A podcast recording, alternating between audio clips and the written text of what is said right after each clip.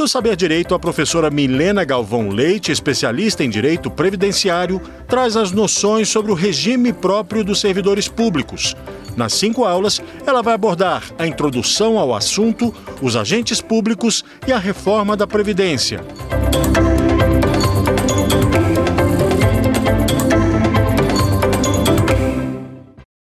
Sejam todos bem-vindos ao Saber Direito. Meu nome é Milena Galvão Leite, eu sou advogada especialista em Direito Previdenciário e hoje trataremos sobre as noções fundamentais no regime próprio dos servidores públicos.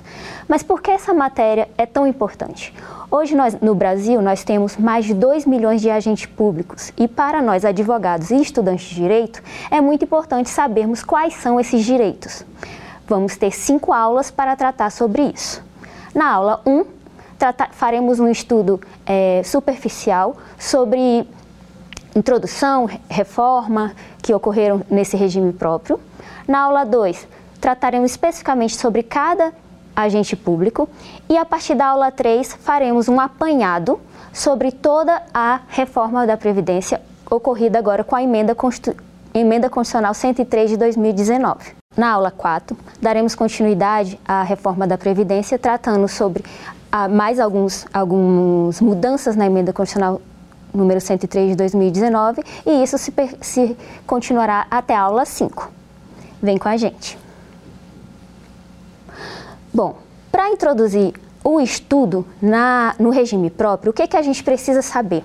O que é, é Seguridade Social? A Seguridade Social está prevista na Constituição e ela está subdividida em três pontos: saúde, assistência social e previdência social. A saúde, ela é a saúde pública e a saúde privada, que ela é uma obrigação do Estado custear, a pública no caso, para todos os seus cidadãos. Na Seguridade Social, é uma proteção pública que o Estado tem que dar para alguns dos seus cidadãos. Vamos, vamos dar exemplo. É criança, é aqueles casos de crianças que sofrem maltratos da família e aí vai assistente social até a casa e dá toda aquela proteção para a criança. E no principal, que hoje é o nosso estudo, é a previdência social. A previdência social, ela é subdividida em dois pontos, que a gente chama de regime geral e regime próprio. No regime geral, são todos os trabalhadores em geral, não só trabalhadores, mas autônomos, é, donas de casa, estudantes, que todos esses três, mesmo não estando trabalhando, autônomo no caso está trabalhando, mas dona de casa e estudante podem contribuir para a previdência e assim, no futuro, quando alcançar a aposentadoria por idade, ter o seu benefício após a aposentadoria. Bom, Conceito de regime próprio. A lei fala que é o conjunto de normas e princípios harmônicos que informam e regem a disciplina previdenciária de determinados grupos de pessoas. Bom, qual é esse grupo de pessoa? O grupo de pessoa são os servidores públicos ou agentes públicos. É, por que a importância disso? Porque é, o servidor, após trabalhar seu tempo de casa, vamos dizer, aposentadoria compulsória, por exemplo, ou aposentadoria por tempo de contribuição, ele precisa, a partir daí, alcançou todo o seu tempo, ele precisa descansar. Precisa descansar. E a partir daí, quem assegura ele é a Seguridade Social por meio da Previdência Social. Vamos lá. Em toda essa vida de Constituição, é, desde 88, houveram inúmeras reformas da Previdência. E qual a norma principal para a gente saber da regras para os servidores públicos? A norma principal é o artigo 40 da Constituição Federal. Bom, e o que é dito lá? Lá nesse artigo 40, tem inúmeros artigos, inúmeros incisos, inúmeros parágrafos que tratam toda a vida do servidor público. Não só o servidor público, o trabalhador em geral também, como eu já citei anteriormente. Então vamos lá. Vamos começar por todo o rol de todas as reformas que tivemos até hoje. Vou começar pela emenda constitucional 20 de 98. O que trouxe a emenda constitucional 20 de 98? A emenda constitucional 20 de 98, ela é de 16 de outubro de 98 e ela trouxe as principais regras, ou seja, a partir da Constituição de 88, a partir da emenda constitucional 20 de 98, o sistema passou a ser contributivo. Que sistema? O sistema previdenciário. Ou seja, não só os, os, empregados em gerais têm que contribuir, os servidores públicos também contribuem. Então, a partir da emenda constitucional 20 de 98, passaram-se a ter o sistema contributivo e a partir daí foi dito quais eram as regras, quais eram as regras que os servidores deveriam ter para alcançar a sua aposentadoria, ok? Então, a partir da emenda constitucional 20, Passou-se um tempo e em 2003 tivemos a Emenda Constitucional 41. A Emenda Constitucional 41 alterou algumas regras da Emenda Constitucional 20 de 98. É, trouxeram inúmeras. Por exemplo, ela a partir daí trouxe o que a gente chama de integralidade e paridade. Tá? A partir daí veio a Emenda Constitucional 47 de 2003. A emenda constitucional 47 de 2003, ela traz uma regra de transição. Então, o que seria uma regra de transição? A regra de transição é, por exemplo, assim: a emenda constitucional 41 disse que o servidor público só pode se aposentar a partir de 35 anos, vamos dizer. Porém, e o pessoal que já estava trabalhando na, desde 98, na vigência da regra de, da emenda constitucional 20 de 98. Então, a emenda constitucional 47 trouxe essas que a gente chama de regra de transição, ou seja, como que um servidor que já estava trabalhando vai poder se aposentar, quanto tempo mais ele vai ter que trabalhar para se aposentar, porque, como é sabido, é, a partir da época que você só pode aposentar, quando você alcançar todos os requisitos, que são quatro: tempo de contribuição, idade, tempo de serviço público e tempo no último cargo. Então, se, você, se o servidor público não alcançar esses quatro requisitos, ele não aposenta. Então, ele, a partir daí, ele entra na regra de transição, ou seja, a lei, a emenda constitucional, ela vem te dizer: olha, servidor, só, você vai ter que cumprir mais tanto tempo, ok? Então vamos lá. A partir daí, tivemos a emenda constitucional 70 de 2012. O que trouxe a emenda constitucional 70 de 2012? Ela trouxe um reparo na regra para aposentadoria por invalidez. Por invalidez. Aposentadoria por invalidez é quando o servidor perde a capacidade laborativa, a capacidade de trabalhar, e a partir daí ela aposenta o que a gente chama por invalidez. Então ela mudou a regra. Ela passou a, a, a aposentadoria por invalidez passou a ser calculada conforme o último salário do servidor, ok? E, por último, tivemos agora a emenda constitucional 103 de 2019. Ela é de 13 de novembro de 2019. Foi uma, uma, uma reforma muito brusca para os servidores em geral, tanto os servidores, tanto os servidores públicos como os trabalhadores em geral. É, nela, vamos, fazer, vamos dar uma pincelada geral. Como o nosso tempo não dá para a gente aprofundar os estudos, nós vamos fazer uma pincelada geral no que, que a, essa emenda trouxe para os servidores. Ok? Continuando. Bom, qual a legislação que trata dos servidores públicos? Temos o artigo 40, que eu já falei que são as, a principal, é a principal regra artigo 40 da Constituição Federal, que nos traz as principais regras, tempo de contribuição, idade, e as emendas constitucionais que vocês têm que, que, conhecer todas as regras. Porque, por que, que eu tenho que conhecer? Porque se você for um advogado num caso, você pode pegar um cliente que entrou na emenda constitucional 20, porém é, ainda não aposentou, ainda não chegou na sua época de aposentar. Então você tem que saber em qual regra ele vai se encaixar. Ou quem sabe até se uma emenda constitucional 41 ou até a 103 de 2019 ela não é mais favorável para o seu cliente, ok? Temos também a Lei 9717, que traz as regras gerais de funcionamento dos servidores públicos, ou seja, traz regras de, de deveres do servidor público, como funciona todo esse, esse, esse aparato do serviço público. Temos a Lei 9796 de 99, que trata da compensação financeira entre o regime geral e o regime próprio, o que seria essa compensação financeira entre o regime geral e o regime próprio? É o que a gente chama de contagem recíproca. O que seria a contagem recíproca?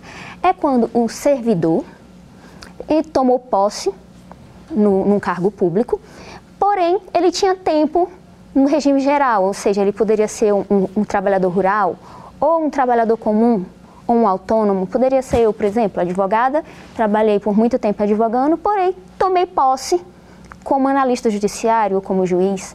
Porém, eu quero averbar aquele tempo que ficou para trás, ou seja, aquele tempo que a gente chama ficou no regime geral.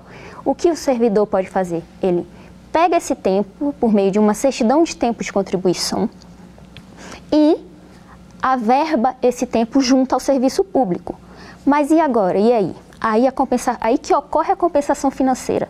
Quando o serviço público ou quando a administração pública for averbar esse tempo junto ao serviço público, à administração pública, o INSS tem que passar todos os valores daquelas contribuições pretéritas para o serviço público, que a gente chama de compensação. O mesmo pode ocorrer se um servidor público pedir exoneração e for trabalhar. Por exemplo, eu sou analista, não quero mais continuar sendo analista e vou trabalhar como advogada.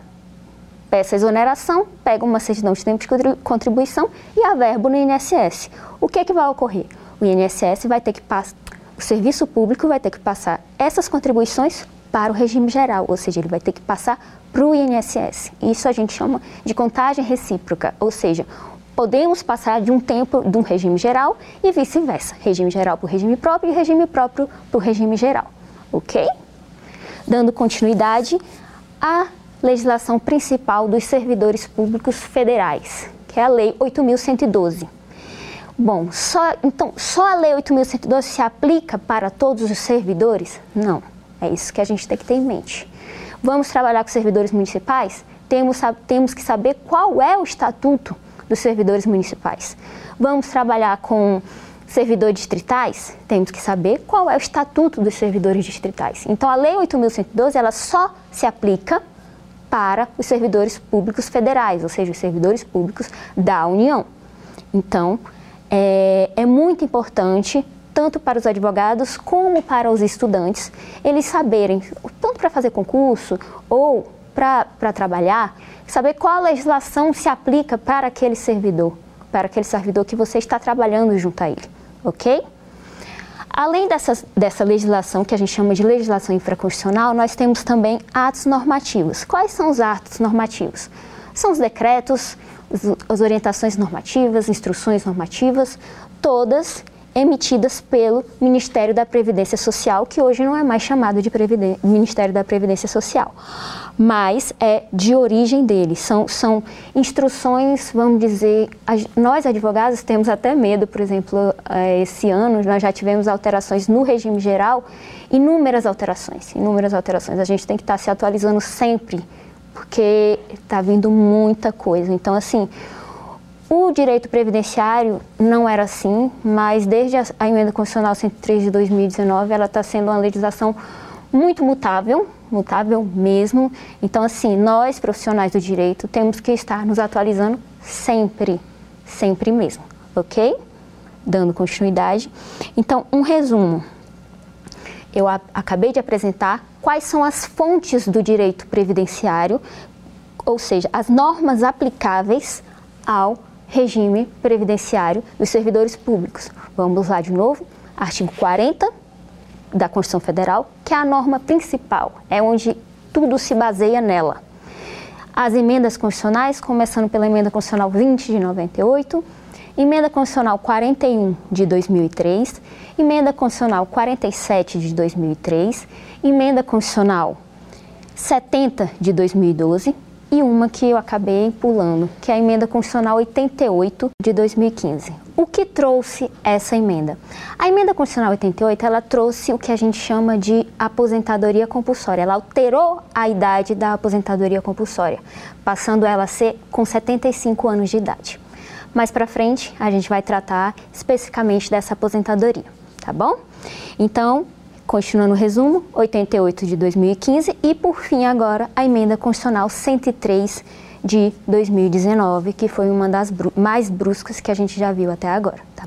E também falamos hoje da Lei 9717 de 98, 9796 de 99, Lei 8112 e normas que são normas administrativas. Vamos dar continuidade. Bom, e quais são os regimes previdenciários? Eu já fiz um breve resumo aqui no início da nossa aula, e nós temos os regimes previdenciários públicos e privado. Quais são os regimes previdenciários públicos? São regime geral de previdência social, como eu falei anteriormente, são os regimes dos trabalhadores em geral, regime previdenciário próprio dos servidores públicos, temos o regime militar e agora temos também a previdência complementar, que ela pode ser privada ou pública, porém ela se engloba também no público e temos a regime previdenciário privado, que é, se trata da previdência complementar. E isso também será tratado mais para frente. Bom, dentro dessas normas do regime previdenciário, o que, que a gente tem que ter conhecimento? É o chamado direito adquirido. Como eu já falei anteriormente, servidores que mudaram, que continuam trabalhando entre as reformas, eles têm direito adquirido. O que será direito adquirido? Direito adquirido é quando, quando um servidor alcança algo dito por uma lei, é quando aquele direito já entrou no, no seu subjetivo. Ou seja, é, vamos dar um exemplo, quando um servidor alcançou o tempo, mas continua trabalhando. Vamos dizer o quê? É, alcancei 35 anos, já tenho idade, já tenho tempo de serviço público, já tenho idade, já tenho tudo, mas vou continuar trabalhando. Então, quando eu for pedir a minha aposentadoria, eu não vou, por exemplo, eu alcancei na emenda constitucional 41 de 2003, mas só vim pedir agora com a vigência da emenda constitucional 103. Eu vou ter que ser aposentado na emenda constitucional 103 de 2019? Só se o servidor quiser, se, se aquela reforma for melhor para ele. Por quê? Porque ele já tem direito adquirido, ou seja, os direitos à aposentadoria pela regra da Emenda Constitucional 41 de 2003 já estão incorporados no direito subjetivo daquele servidor. Ok? Então é muito importante sabermos disso. Direito adquirido é uma das coisas mais importantes para nós trabalharmos junto no regime próprio ok? Bom, vamos lá. A emenda constitucional 103 de 2019, ela respeitou a, o direito adquirido. Vou ler aqui no artigo 3 ele trouxe o seguinte: a concessão de aposentadoria ao servidor público federal, vinculado a regime próprio de previdência social e ao segurado do regime geral de previdência social e de pensão por morte aos respectivos dependentes, será assegurada a qualquer tempo, desde que tenham sido cumpridos os requisitos para obtenção destes benefícios, até a data de entrada em vigor desta emenda constitucional, observados os critérios da legislação vigente na data em que foram atendidos os requisitos para a concessão da aposentadoria ou de pensão por morte. Bom, o que quer dizer isso? A emenda constitucional 103 de 2019 deixa claro que todos os direitos já adquiridos, todos os direitos que os servidores já têm no seu, vamos dizer, no seu, dentro de si, ou seja, já alcançou, vão ser respeitados pela emenda constitucional 103 de 2019. Nenhum servidor vai ser prejudicado. É isso que a emenda constitucional 103 quis dizer com esse artigo que eu acabei de ler. Bom, e o que mais temos que ter em mente? A diferença entre expectativa de direito e direito expectado. O que é isso, professora? Bom, expectativa de direito é quando um servidor está a um mês ou dois meses de alcançar seu, a sua aposentadoria. Vamos dizer, faltam dois meses para completar a idade. Porém, vem aí uma reforma da Previdência. Vamos dizer, faltam dois meses para aposentar e aí o presidente publica, sai, o, o presidente não, desculpa, é, sai uma nova emenda constitucional. Então, que vai aposentar faltando dois meses? Não vai, porque ele só tem a expectativa de aposentar. Saindo uma nova norma, uma nova emenda constitucional, ele vai ter que entrar nas regras que a gente chama regra de transição, ou seja, essa emenda constitucional vai trazer para ele com o que, quanto mais tempo ele vai ter que cumprir para alcançar sua aposentadoria. E o que seria direito expectado? Direito expectado é quando o servidor já alcançou, é muito parecido com direito adquirido, ele já alcançou é, aqueles requisitos para aposentadoria, porém ele não quer usufruir daquele benefício. Por quê? Porque um servidor, por mais que ele alcance aquela aposentadoria, que não são as compulsórias, como por exemplo a aposentadoria por invalidez, ele pode continuar trabalhando. Não tem problema nenhum. Ele pode continuar trabalhando, ele recebe um bônus que mais para frente a gente vai tratar desse bônus, que a gente chama de abono de permanência. Então, alcancei hoje os meus requisitos para me aposentar por tempo de contribuição mas eu não tenho interesse em me aposentar, eu quero continuar trabalhando. Ele passa a receber o que a gente chama de abono de permanência e pode continuar trabalhando normalmente. E aí, quando ele quiser se aposentar, ele vai lá dar entrada no processo administrativo dele e passa a gozar da sua inatividade, ok? O que, que é importante saber no direito expectado?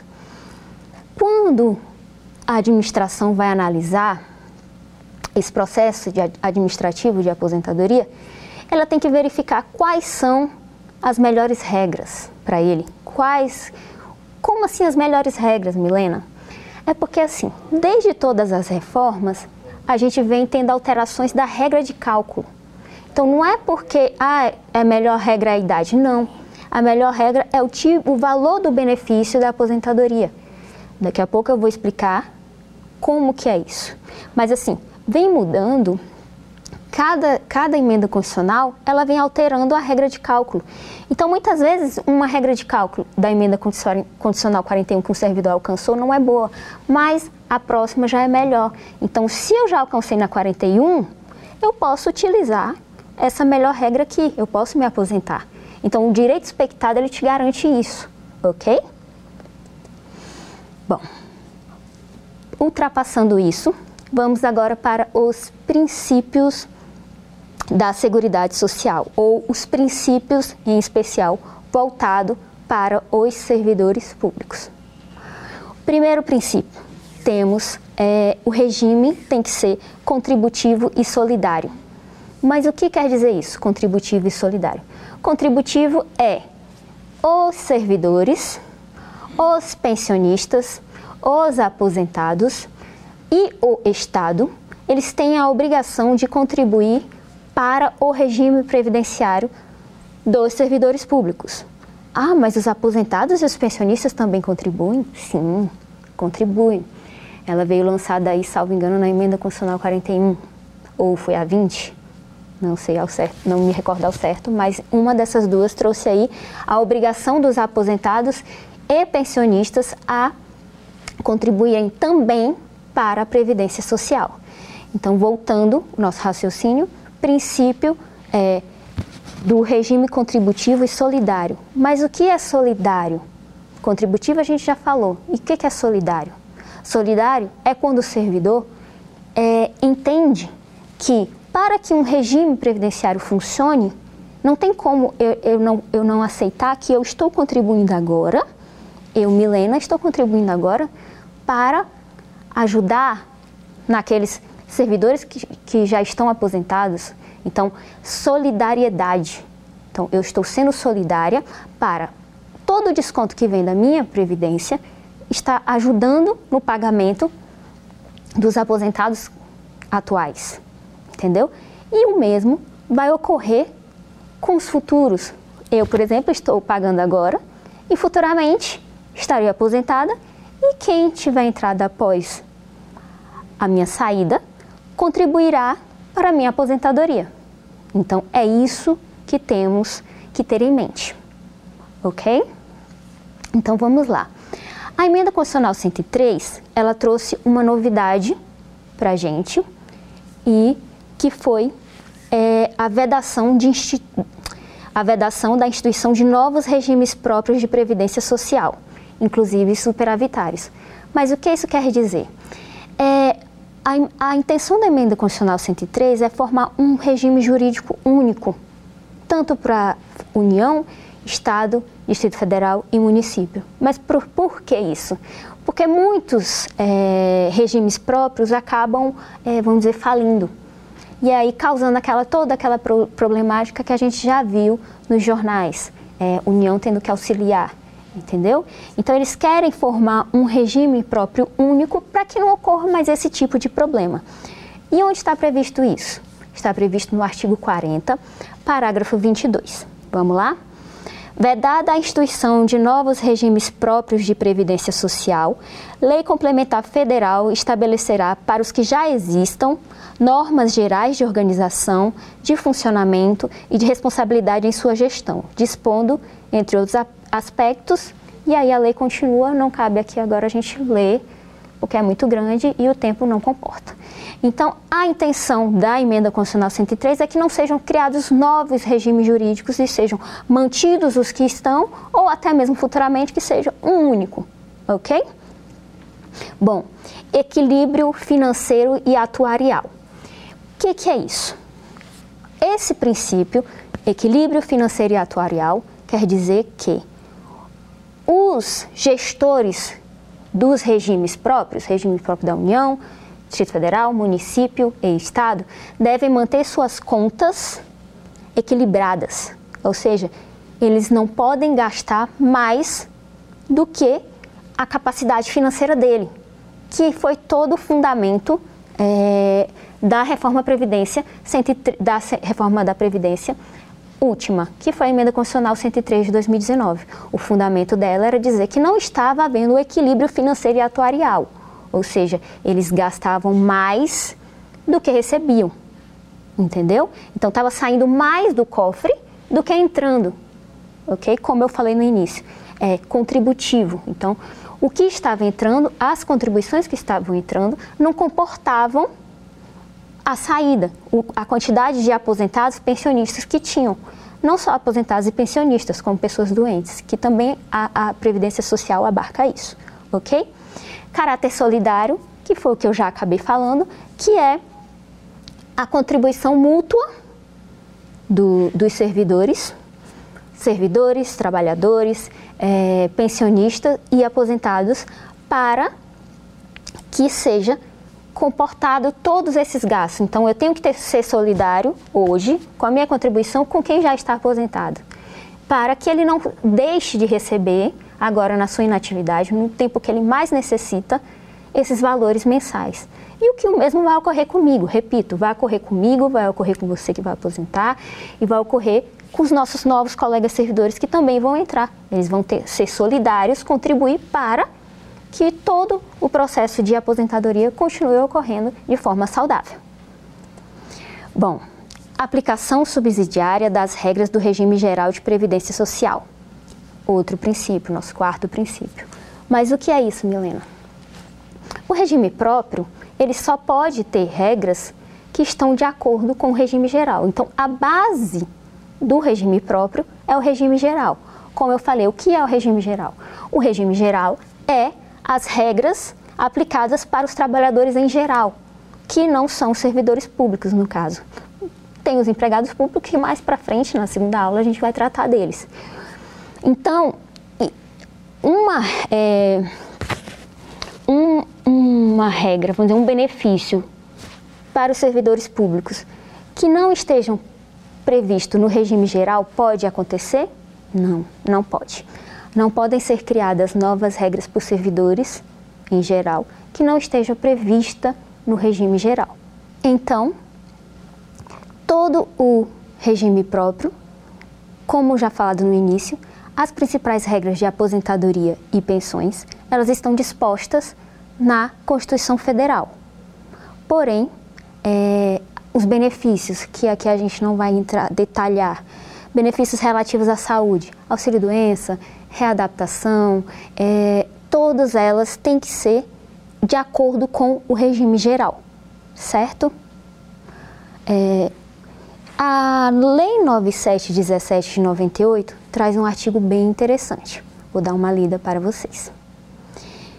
Os regimes próprios de previdência social dos servidores públicos da União, dos Estados, do Distrito Federal e dos municípios, dos militares, não poderão conceder benefícios distintos dos previstos no regime geral de previdência social de que trata a lei número 8213, desculpa, 8213 de 24 de julho de 91, salvo disposição em contrário na Constituição Federal. O que seria então benefício distinto? Bom, quais são os benefícios que a gente tem no regime geral?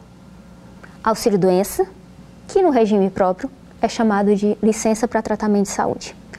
Licença maternidade, no regime próprio, também tratado como licença maternidade. Temos a reabilitação. O que seria reabilitação no regime geral?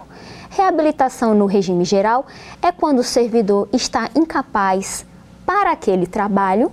Vamos dar um exemplo: um marceneiro, de tanto fazer movimentos repetitivos, passou a apresentar problemas no braço, não podendo mais exercer aquela função. Então, ele é afastado daquela função e reabilitado para exercer uma outra função.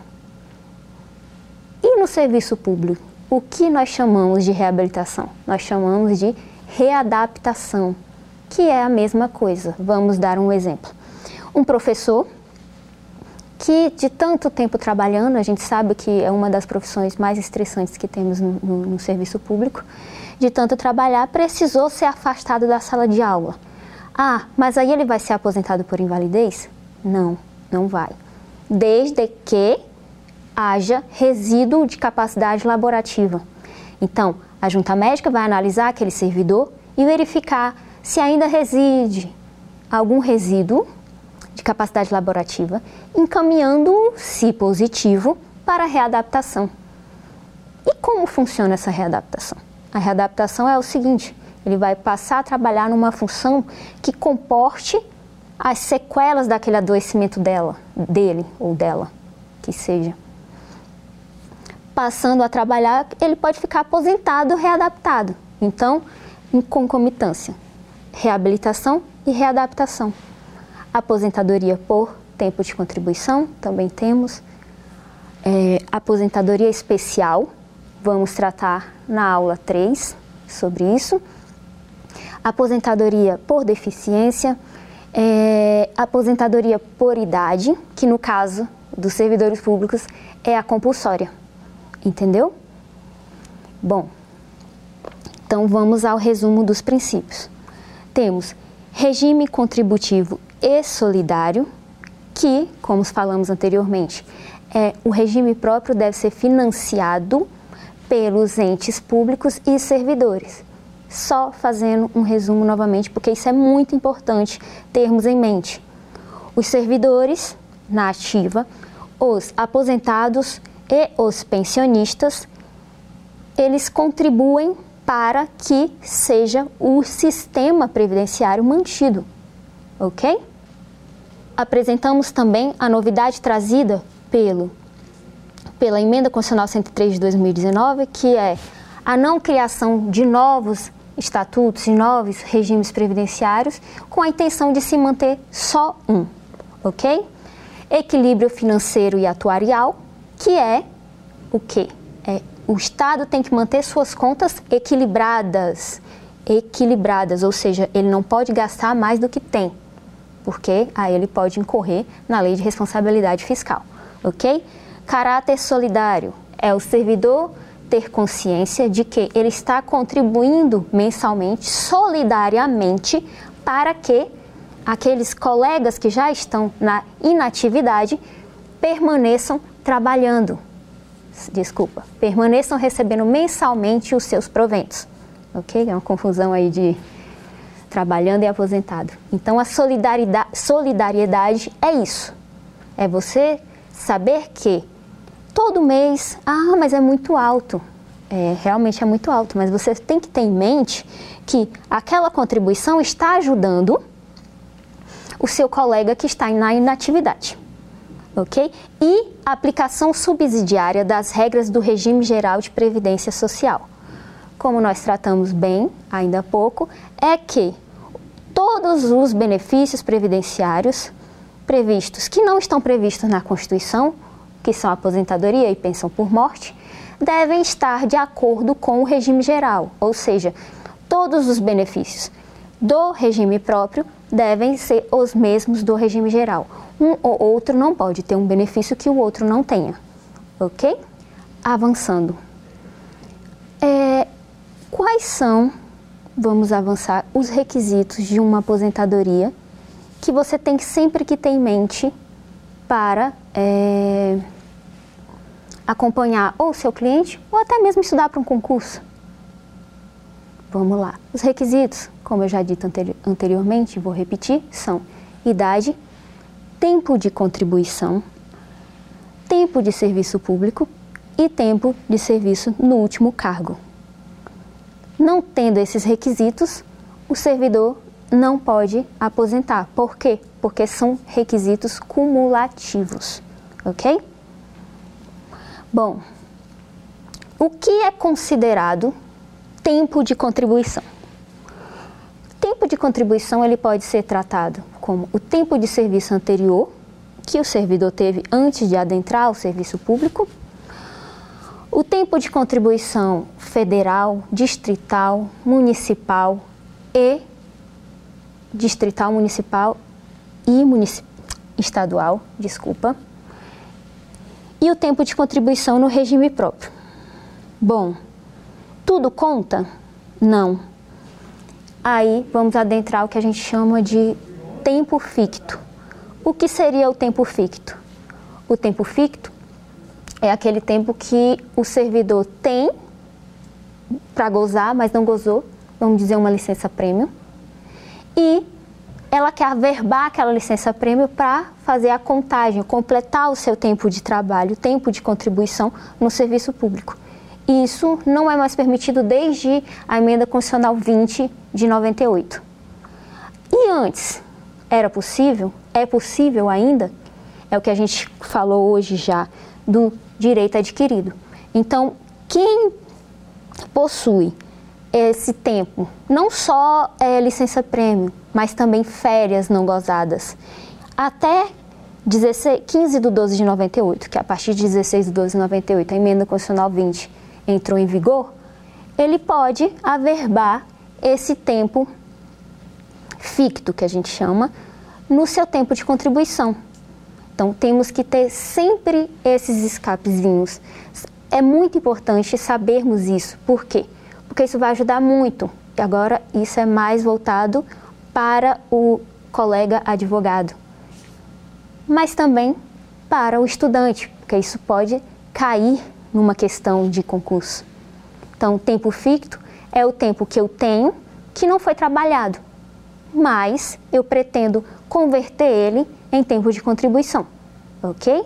Quais são esses tempos fictos? Repetindo, é, licença prêmio e férias, os dois não gozados. Então, eles podem sim ser averbados desde que seja até a emenda constitucional 20 de 98, ok? Então, repito a pergunta: até quando eu vou poder utilizar esse tempo ficto? Somente até a entrada em vigor, um dia anterior à entrada em vigor da emenda constitucional 20 de 98. Tenho muito isso em mente para ajudar os clientes de vocês, ok? E o nosso último ponto da aula de hoje, e mais importante, é de quem é a competência legislativa para tratar de assuntos previdenciários. Aqui a gente está falando da Seguridade Social. De quem é a competência? A competência é da União. Então, a União prepara o projeto e passa para aprovação nas duas casas. Bom, e aí? Quando ela passa a vigorar? Como ela vigora? Por meio de emenda constitucional, que foi que a gente já deu todos os exemplos de todas as emendas constitucionais. A partir daí, os servidores são bonificados com essas novas normas, com essas várias mudanças que a gente teve até hoje. Ok? É, é muito importante conhecermos todas essas regras. Muito importante. Não só para nós advogados, mas é, nós servidores. Por quê? Por que você me fala isso? Porque eu já atendi vários, vários servidores que não conhecem seus direitos. Então, é, é de suma importância. É, é, aquele, aquele princípio que fala: se o direito está lá e você não tem conhecimento, isso não importa. Ele está lá e ele vai ser cumprido. Então, temos que ter em mente que sempre devemos buscar conhecimento. Sempre, sempre. Principalmente dos nossos direitos e dos nossos deveres. Servidores públicos, eles não têm só que é o que a gente vai falar na segunda aula, um regime jurídico previdenciário. Ele tem também um regime jurídico administrativo, onde lá nesse regi regime jurídico administrativo estão ditados quais são os direitos, mas também os deveres. Então, é, hoje o Brasil ele peca muito, os cidadãos pecam muito em não conhecer as leis, em conhecer os seus direitos, em conhecer os seus deveres. Então, a previdência social, ela é de suma importância. Vamos dar um, de, um exemplo. É, no meu escritório eu já peguei vários casos de, de cidadãos, clientes que chegam lá com 60 e poucos anos de idade ou 50 e poucos anos de idade que querem se aposentar sem nunca ter contribuído. Isso é um fato importante a ser dito aqui. Não só porque estamos tratando de servidores públicos, como eu sei que aqui tem o âmbito nacional. Devemos contribuir. A contribuição nos garante a nossa tranquilidade quando a gente já não der conta mais de trabalhar. Certo? Então, tenham em mente: quem não contribui não se aposenta. Temos aí o princípio do que? De que são a, a previdência social é contributiva o nome já fala, contributiva. Ou seja, se eu não contribuir, eu não me aposentarei. Ok? Tenham em mente sempre isso. E mais do que isso, tenham em mente quais são seus direitos, quais reformas vieram. É muito, muito, muito importante ter isso em mente, certo? Concluído o nosso material de hoje, vamos para o quiz.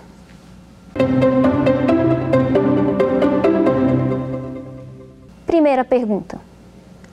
A Seguridade Social compreende: letra A, assistência social, saúde pública e saúde privada. Letra B, proteção social, saúde e assistência social. Letra C, saúde, assistência social e previdência social. Letra D. Seguridade social, assistência social e previdência social. Vamos analisar um por um. letra A. Assistência social, saúde pública e saúde privada. Não, não é essa. Por quê? Porque a assistência social é um dos requisitos, claro mas saúde pública e saúde privada, ela faz parte do requisito saúde, que a gente já tratou na aula mais cedo. Letra B, proteção social, saúde e assistência social. A mesma coisa. A proteção social, ela está englobada na assistência social, ou seja, a assistência social, ela traz para a gente a proteção social, ou seja, os assistentes sociais, eles cuidam de, situ de situações que o Estado tem que resolver, como foi o exemplo que a gente deu. É, crianças que estão sendo maltratadas em suas residências, crianças que sofrem abusos, tudo isso engloba a proteção social que o Estado tem que ter com essas crianças, mas não só com as crianças, é com idosos, é com quem estiver pre precisando. Por quê? Porque é obrigação do Estado à proteção social, ok? Dando continuidade, letra C: saúde, assistência social e previdência social. Exatamente, letra C, que a gente falou mais cedo. Letra D, Seguridade Social, Assistência Social e Previdência Social. Seguridade Social, na verdade, aqui já está falando, é o que engloba os três. Então, assistência social e previdência social. Está errado por quê? A Seguridade Social é o nome em geral e não, a, e não um requisito, porque não pode ser Seguridade Social e Seguridade Social. Ok? Quiz número 2.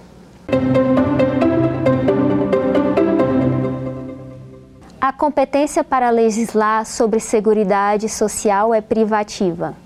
1. Um, dos estados. B. Dos municípios. C. Dos estados e municípios. D. Da União.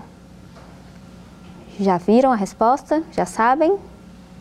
Vamos lá. A competência, como eu falei mais cedo, ela é a letra D da União. Então, a competência da União, só ela pode legislar e a Seguridade Social ela é alterada por meio de emenda constitucional, como a gente já trouxe todas as emendas constitucionais, revisando. Quais são as emendas constitucionais?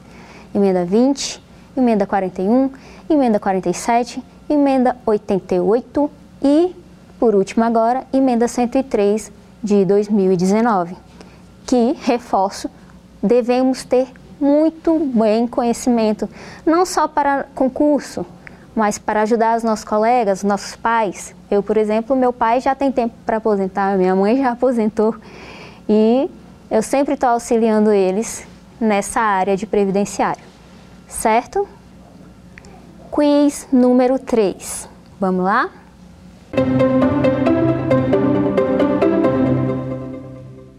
Qual princípio não se refere à Seguridade Social? A. Legalidade. B. Publicidade.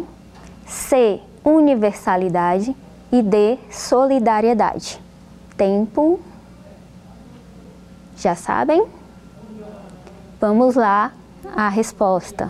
Na verdade, eu vou comentar um por um para a gente entender melhor. A. Legalidade. Apesar de eu não ter falado desse princípio, legalidade é o quê? Só existem normas ditadas por lei, ou seja, todos os benefícios são decorrentes de lei. Como já falei no quiz anterior, todos os benefícios, quais são, qual é a norma principal dos benefícios de aposentadoria e pensão por morte? artigo 40 da Constituição Federal.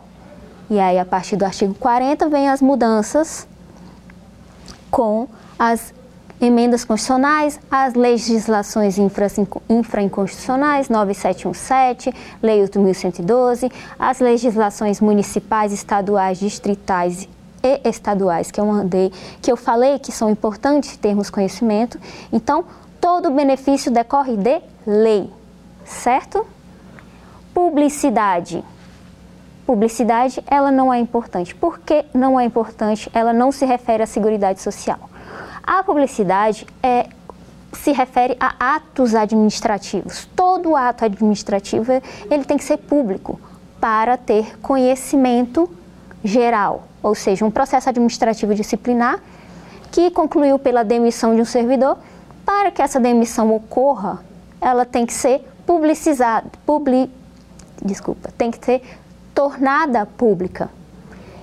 Uma exoneração, um pedido de exoneração de um servidor para ocupar um outro cargo, ela também tem que ser tornada pública para se tornar válida. Na Seguridade Social, não. A gente tem que ter uma lei dizendo quais são esses benefícios. Então, a publicidade ela vai se valer depois para todo o procedimento administrativo, mas na Seguridade Social ela não se refere, ok? Letra C, universalidade. Universalidade é o que? É toda essa proteção social que eu já falei do início, que é saúde, assistência social e previdência social, elas têm que se tornar universal. Apesar de a gente, infelizmente, não ver isso na nossa nação, ela, pelo princípio da universalidade, é dito que todos têm que ter direito a essas três requisitos: saúde, assistência social e previdência social. A previdência social, apesar de ser universal, ela, a gente tem que ter um, todo um cuidado com ela por causa do princípio contributivo, ou seja, quem não contribui não se aposenta. Ah, mas então você está me falando que quem não contribui não se aposenta, e, mas eu já ouvi falar de, de deficientes e idosos que recebem o benefício. Sim, mas ele não é um benefício previdenciário, é um benefício de assistência social. É o que a gente chama de LOAS. O LOAS, a gente não vai entrar em detalhe nele, mas eu vou dar uma, uma breve pincelada. Por quê? Porque o LOAS ele é um benefício do regime geral, ele é aplicado para os trabalhadores em geral. Não trabalhadores em geral, idosos que não tenham contribuído na sua vida pretérita. Então, o LOAS ele é concedido para idosos a partir de 65 anos, para ambos os sexos, e para deficientes que não tenham capacidade laborativa. Ele é um benefício para é, pessoas, cidadãos de baixa renda. É tanto que os requisitos deles são bem rígidos. Um dos requisitos é que cada ente da família, naquele regime familiar, ele tem um quarto do salário mínimo para cada ente da família. Então, isso é, é toda uma discussão que não, que não cabe aqui no momento, mas esse é por, por, isso que vem esse princípio da universalidade, ou seja, ah, não contribuiu, mas eu não posso deixar aquele cidadão passar fome. Então, o princípio da universalidade, ele abraça aquele cidadão de, daquela forma. Mas o que o Estado pode custear é somente um salário mínimo. Porque, como a gente falou, o princípio muito importante, equilíbrio financeiro e atuarial. O, o, o, país só pode abraçar onde comporta, onde as finanças comportam ok? Sei que um salário mínimo é muito baixo, porém é o que temos hoje na legislação para abarcar esse tipo de situação, correto? E último princípio, solidariedade, que é o que a gente já falou. Todos os servidores e o Estado são solidários, ou seja, eles ajudam a custear o sistema previdenciário. Todos os é, contribuições mensais dos servidores públicos custeiam o sistema de previdência social, ok? Então, qual a resposta correta? B, publicidade, que como eu falei, na Seguridade Social a publicidade não é importante, porque esse princípio é voltado mais para o processo administrativo, para tornar coisas públicas, para que tenha conhecimento, ok? Então, chegamos ao fim da nossa primeira aula. Vamos fazer um resumo, um breve resumo do que nós tratamos hoje. Então, hoje tratamos, no primeiro momento, do que é Seguridade Social, do que ela trata. Depois, tratamos da conceito do regime próprio de servidores públicos, da diferença entre regime próprio e regime geral. Depois disso, tá, tratamos das normas constitucionais, quais são as, a legislação aplicada ao servidor público, que é a Constituição, as emendas constitucionais, legislação infraconstitucionais e atos normativos. A partir daí, tratamos dos princípios, os princípios importantes para os servidores públicos. E adentramos um pouco no que vem a ser a aposentadoria é, quais os requisitos para um servidor se aposentar. Bom, próxima aula, na aula 2, adentraremos no agentes públicos. Quem são os agentes públicos? Qual o requisito para você adentrar o serviço público? Aguardo vocês. Quer dar uma sugestão de tema para os cursos do Saber Direito? Então mande um e-mail para a gente, saberdireito.stf.jus.br ou entre em contato por WhatsApp. O número é esse que aparece na tela. Você também pode acompanhar as aulas pela internet. Acesse tvjustiça.jus.br ou nosso canal no YouTube, TV Justiça Oficial.